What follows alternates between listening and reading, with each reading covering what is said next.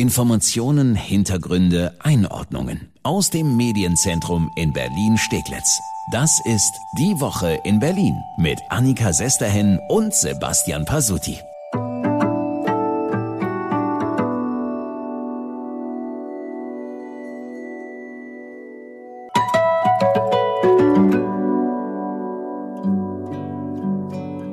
Hat diese Woche mal wieder ein Theaterstück aufgeführt aus der Reihe Der Senat, die Amtsärzte und die Pandemie. Und damit erstmal Hallo. Herzlich willkommen zu unserem Podcast Die Woche in Berlin. Immer freitags fassen wir ja zusammen, was Berlin in dieser Woche bewegt hat. Ja, und ehrlicherweise müssen wir sagen, dieses Theaterstück nahm schon letzte Woche seinen Lauf. Alles fing an mit einer neuen Richtlinie des RKI, des Robert Koch Instituts. Das hatte vorgeschlagen, dass Schülerinnen und Schüler, die als Kontaktpersonen gelten, also zum Beispiel die Sitznachbarn von infizierten Schülern sind, dass die nicht mehr in Quarantäne müssen, wenn sie negativ getestet sind. Das finden die Amtsärzte hier in Berlin einen ziemlich guten Vorschlag. Mitte letzter Woche haben sie deswegen beschlossen, das machen wir so und zwar ab sofort. Sie wollten keine Zeit verlieren, weil die Gesundheitsämter ja sowieso momentan gar nicht mehr hinterherkommen mit den Kontaktnachverfolgungen. Und da kam ihnen das natürlich gerade recht, dass sie dann in den Schulen keine Kontakte mehr nachverfolgen müssen. Ja, diesen Beschluss der Amtsärzte müssen wir mal in den Kalender gucken. Den gab es am 19. Januar. Am 20. Januar informierten sie dann per Mail die Gesundheitsverwaltung über den Kurswechsel.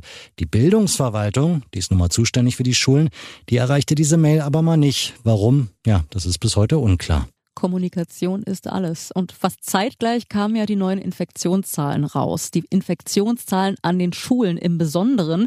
Innerhalb einer Woche hatten sich die nämlich verdoppelt. Und daraufhin haben die Elternvertreter einen offenen Brief an die regierende Bürgermeisterin Giffey veröffentlicht und werfen ihr darin vor, eine Durchseuchung an den Schulen zuzulassen oder zu dulden. Doch Giffey, die bleibt erstmal bei ihrem Kurs. Sie hält an der Präsenzpflicht an den Schulen fest. Ja, währenddessen werden auch die Schulen über den neuen Kurs der Amtsärzte in Sachen Kontaktpersonen informiert. Und dann wird's langsam richtig absurd. Einige Schulen, zum Beispiel in Spandau, setzen es sofort um, schicken keine Kontaktpersonen von infizierten Schülern mehr in Quarantäne. In anderen Bezirken tun sie das aber erstmal weiter, auch weil nach der Entscheidung der Amtsärzte niemand die Infektionsschutzverordnung des Landes Berlin geändert hat. Und darin ist immer noch die Quarantäne für Sitznachbarn vorgeschrieben. Einige Schulen haben, ich sag mal ganz salopp, Schiss, dass sie rechtswidrig handeln, wenn sie die Quarantäne für Kontaktpersonen aufheben. Chaos pur, mal wieder in Berlin. Riesige Verwirrung bei den Schulen Schulen, bei den Eltern. Und das merkt dann auch so langsam der Senat und nimmt dann doch den Druck vom Kessel. Ja, und zwar in dieser Woche. Er beschließt, wir setzen die Präsenzpflicht doch aus, auch wenn Giffey immer wieder gesagt hat, dass sie so lange wie möglich daran festhalten will. An diesem Dienstag nach der Senatssitzung erweckt sie den Eindruck, sie habe immer die Kontrolle über die Situation gehabt. Mein Eindruck war, dass in der Elternschaft nicht unbedingt die Bereitschaft war, jetzt hier noch drei, vier Wochen zu warten, bis man sich da irgendwie mit allen abgesprochen hat, sondern dass es darum ging, zügig zu reagieren auf ein Bedürfnis, was an verschiedenen Stellen auch durch die Elternvertretung geäußert worden ist. Und wir haben zügig darauf reagiert mit einem Weg, der die Wahlfreiheit bei den Eltern belässt. Ja, sie verschweigt allerdings da auch was. Ne? Giffey wollte eigentlich auch aus einem ganz bestimmten Grund bei dieser Präsenzpflicht bleiben. Sie hat befürchtet, dass andernfalls Kinder von ihren Eltern zu Hause gelassen werden, ähm, die es vielleicht am nötigsten hätten, zur Schule zu gehen, die nämlich vielleicht überhaupt gar keine Möglichkeit haben, zu Hause zu lernen. Ja, genau diese Befürchtung hat auch Reinickendorfs Amtsarzt Patrick Larscheid. Nach der Entscheidung des Senats, die Präsenzpflicht auszusetzen, spricht er von einer, Zitat, entsetzlichen Dummheit. Und Ziel dieser Attacke ist auch die neue Bildungssenatorin Astrid Sabine Busse. Die versucht nach der Senatssitzung dann am Dienstag die Kritik Larscheids an ihr abperlen zu lassen. Man muss ja dazu sagen, äh, die, ähm, die Bildungssenatorin war ja früher selbst Schulleiterin in Neukölln und ihr Ton, ja, klingt auch genauso. Es klingt ein bisschen so, als würde sie mit einem dreijährigen Kind sprechen. Ich bin ja nicht die Lehrerin, die ihn bestraft und ihm das Bienchen wegnimmt. Es geht ja nicht, ne? Also ich sage nochmal, aufgrund der sicherlich angespannten Lage und die Menschen sind unterschiedlich, auch die Amtsärzte sind unterschiedlich und artikulieren sich unterschiedlich. Ja, Bienchen hin oder her, die Entscheidung steht. Die Präsenzpflicht in Berlin ist nach dieser Posse in den letzten Tagen aufgehoben. Erstmal bis Ende Februar. Wobei bisher relativ wenig Eltern davon Gebrauch machen. So etwa zwei Prozent im Schnitt haben in den letzten Tagen ihre Kinder zu Hause gelassen. Eigentlich können wir echt von Glück reden, dass jetzt erstmal eine Woche Winterferien sind. Mal schauen, wie viele Kinder danach dann noch zu Hause bleiben müssen oder wollen. Besonders wenn die Infektionszahlen in den Schulen dann weiter steigen sollten.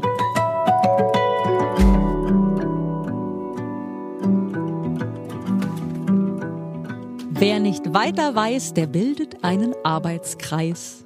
Vielleicht ist das das passende Motto für das neue Wohnungsbündnis des Senats, das sich ja diese Woche zum allerersten Mal getroffen hat. Ja, hätten wir nicht Corona, wäre die Wohnungsnot und die steigenden Mieten wohl immer noch das Top-Thema in der Stadt. Das weiß auch die Regierende. Deshalb macht sie da gleich nach ihrem Antritt Druck. Sie will, dass das Bündnis schnell Ergebnisse erzielt, sportlich, sportlich. Bis Juni soll es schon eine Bündnisvereinbarung geben. Schauen wir aber erstmal, wer überhaupt dieses Mieterbündnis ist. Wer ist da dabei? Unter anderem die privaten Wohnungsunternehmen, außerdem die landeseigenen Wohnungsunternehmen, die Genossenschaften, der Mieterverein und viele, viele mehr. Ja, das ist schon eine ziemlich große Runde, die sich diese Woche im Roten Rathaus getroffen hat. Mehr als zwei Dutzend Leute saßen und sitzen künftig mit am Tisch. Mag sinnvoll erscheinen, dass möglichst viele mitmachen. Dadurch wird es aber nicht unbedingt einfacher, Kompromisse oder Lösungen für Wohnungsnot und stabile Mieten zu finden. Es ist viel Arbeit in den nächsten Wochen und Monaten für die regierende Bürgermeisterin und für ihren Bausenator. Das ist ja inzwischen Andreas Geisel. Die müssen viel kommunizieren und den Ausgleich suchen. Leider verlief schon der Start dieses Bündnisses, naja, sagen wir mal holprig. Ja, der Senat hatte eine Erklärung über die gemeinsamen Ziele des Bündnisses vorbereitet. Die sollte bei der ersten Runde verabschiedet werden. Ist sie aber nicht, auch weil es einigen am Tisch nicht passte, dass diese Erklärung schon Medien vorher zugespielt wurde, bevor sie in der Runde vorgestellt wurde. Die Erklärung wurde also nicht verabschiedet. Für Giffey war das danach aber kein Problem. Wir sind heute das erste Mal zusammengekommen. Und da ist es doch ganz normal, dass alle, die am Tisch sitzen, auch noch Dinge haben, die sie dort mit einbringen wollen. Es gab eine, die haben gesagt, äh, wir würden das äh, heute schon, können wir so beschließen. Es gab aber andere, die sagen, uns sind noch ein paar Punkte wichtig, die wollen wir dort mit einbringen. Und ich finde, in so einer Situation, wo es einfach auch von den Bündnispartnern noch Punkte gibt, die noch mit reingebracht werden sollen, ist es völlig okay zu sagen, dann äh, nehmen wir das mit auf, aus als Ergebnis der ersten Auftaktrunde und in drei Wochen sehen wir uns hier alle wieder. Und dann gibt es einen Text, wo eben diese Punkte, die heute in der Auftaktsitzung nochmal als wichtig erachtet wurden, auch mit beigefügt werden. Erstmal also keine Erklärung über die gemeinsamen Ziele, aber immerhin haben sich schon mal drei Arbeitsgruppen gebildet, sagt DeFi, und die werden sich mit drei großen Kernthemen beschäftigen. Natürlich mit Neubau und energetischer Modernisierung und Sanierung. Zum Zweiten mit den Themen Mietenentwicklung und Mieterschutz. Und zum Dritten mit der Frage der städtebaulichen Qualität und Gestaltung. Denn das ist auch sehr wichtig, dass wir eben auch darauf achten, bei allem, was wir bauen, dass wir einen Qualitätsanspruch haben, dass wir eben nicht die Brennpunkte der Zukunft bauen, sondern lebenswerte Quartiere, für die die Berliner Mischung funktioniert und die auch noch in mehreren Jahrzehnten lebenswerte Stadtquartiere, lebendige Stadtquartiere sind, die den Ansprüchen der Berlinerinnen und Berliner genügen. Es hört sich alles erstmal ein bisschen abstrakt an. Gut war auch erstmal nur die erste Runde. Ein bisschen konkreter war Bausenator Geisel. Er hatte vor dem Treffen des Bündnisses vorgeschlagen, liebe Wohnungswirtschaft, macht ihr doch mal einen Mietenstopp für mehrere Jahre. Dafür sorgen wir, der Senat, dafür, dass ihr künftig leichter neu bauen könnt. Gefragt, wie dieser Vorschlag in der Runde ankam, sagt Geisel. Ich habe heute jedenfalls dazu keine Widerworte gehört. Na Mensch, das ist doch schon mal was. Diese Woche hat sich also das neue Mietenbündnis zum ersten Mal getroffen. Das nächste Mal dann übrigens am 21. Februar.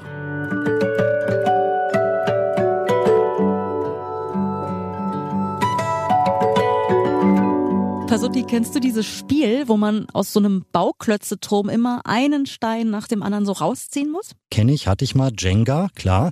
Die Challenge ist, den Turm so lange wie möglich stehen zu lassen, mit immer einem Bauklotz weniger. Ja, und so ähnlich läuft das gerade in den Betrieben, in den Büros, in den Redaktionen, überall da, wo in Berlin fleißig gearbeitet wird. Mitarbeiter-Jenga nenne ich das. Wie lange kann so ein Betrieb weiterlaufen, wenn immer mehr Mitarbeiter wegen Omikron ausfallen? Besonders brenzlig wird's dann natürlich bei den Bereichen, die die ganze Stadt am Laufen halten. Ja, die berühmte kritische Infrastruktur, Öffis, Polizei, Feuerwehr, aber auch Stromversorgung, Müllabfuhr, Wasserbetriebe und natürlich Pflege- und Krankenhauspersonal. Der Senat sagt, noch ist alles relativ stabil. Die Ampeln für die kritische Infrastruktur stehen auf Gelb. Wir haben direkt nachgefragt bei den Berliner Wasserbetrieben zum Beispiel. Bent Regular ist Betriebsstättenleiter bei den Wasserbetrieben in Siemensstadt und der sagt, bisher ist sein Bereich mit einem blauen Auge davon gekommen. Ja, ich habe circa 130 Leute unter mir und äh, da ist jetzt im Augenblick einer aus dem Zentrallager, der es wir von zu Hause mitgebracht hat, aus der Familie. Wir haben es rechtzeitig äh, erkannt. Ähm, er ist separiert worden, sprich sitzt er zu Hause und die Mitarbeiter, die einen Tag mit ihm zusammen zu tun hatten, wurden von uns jetzt fünf Tage lang täglich getestet und sind negativ. Gott sei Dank haben unsere Mittelchen mit Masken und Abstand halten gewirkt. Ja, damit das weiter so glimpflich abläuft, werden die Kolonnen, die draußen im Netz unterwegs sind, getrennt. Immer drei Leute sind da in einem Team unterwegs. Und die Schichten sind jetzt so gelegt, dass die verschiedenen Kolonnen sich nicht treffen bei der Pause oder nach der Schicht unter der Dusche. Ja, bei den Wasserbetrieben also relativ entspannt. Anders sieht das schon bei der Berliner Feuerwehr aus, hat Feuerwehrsprecher Tino Brawitz uns gesagt. Berlin-Reporter Christian Fuchs hat ihn bei der Feuerwehr in der Voltaire-Straße in Mitte besucht natürlich mit Maske auf. Ähm, wir sind aktuell ungefähr bei 270 Kolleginnen und Kollegen, die an Corona erkrankt sind, plus nochmal ungefähr 130 in der Größenordnung, die freigestellt oder in Quarantäne sind. Das heißt, wir haben ungefähr 400 Personen, die uns aktuell nicht zur Verfügung stehen, was schon auch der höchste Stand seit Pandemiebeginn für uns ist. Was bedeutet denn das für die Einsätze, also gerade Rettungseinsätze, aber auch natürlich bei Bränden und so weiter? Ja, glücklicherweise hat das äh, für uns noch keinen direkten Einfluss auf die Einsatzfähigkeit und auf unsere Funktionsfähigkeit. Wir schaffen es natürlich trotzdem, so gut es geht, jeden Tag die Anzahl der Rettungswagen, die wir zur Verfügung haben, auch bestmöglich ähm, zu besetzen und auf die Straßen zu bringen. Noch mehr Ausfälle gibt es bei der Berliner Polizei. Benjamin Jendro von der Gewerkschaft der Polizei hat uns gesagt, dass es momentan so 1000 Ausfälle gibt. Jendro sagt, dass in einigen Bereichen runtergefahren wird, vor allem bei der Aus- und Weiterbildung oder bei Verkehrskontrollen. Wir Berliner merken davon aber kaum was. Sie merken aktuell als Anrufer der 110, wenn Sie in, in einer Notsituation sind, überhaupt nicht, dass die Berliner Polizei auch von Corona betroffen ist. Und so muss es auch sein. Sie werden es auch auf der Straße nicht merken. Also momentan ist kein Funkwagen weniger im Einsatz, als es vorher der Fall war. Und die Sicherheit von ihnen ist bestmöglich gewährleistet. Aber klar, bitten wir da auch ein bisschen um Verständnis in der Bevölkerung, dass man vielleicht die eine oder andere präventive Aufgabe gerade nicht wahrnehmen kann, weil es auch darum geht, dass die Polizei Berlin auch in den nächsten drei, vier, fünf, sechs Wochen, solange wie uns die Pandemie begleitet, auch einsatzfähig bleibt.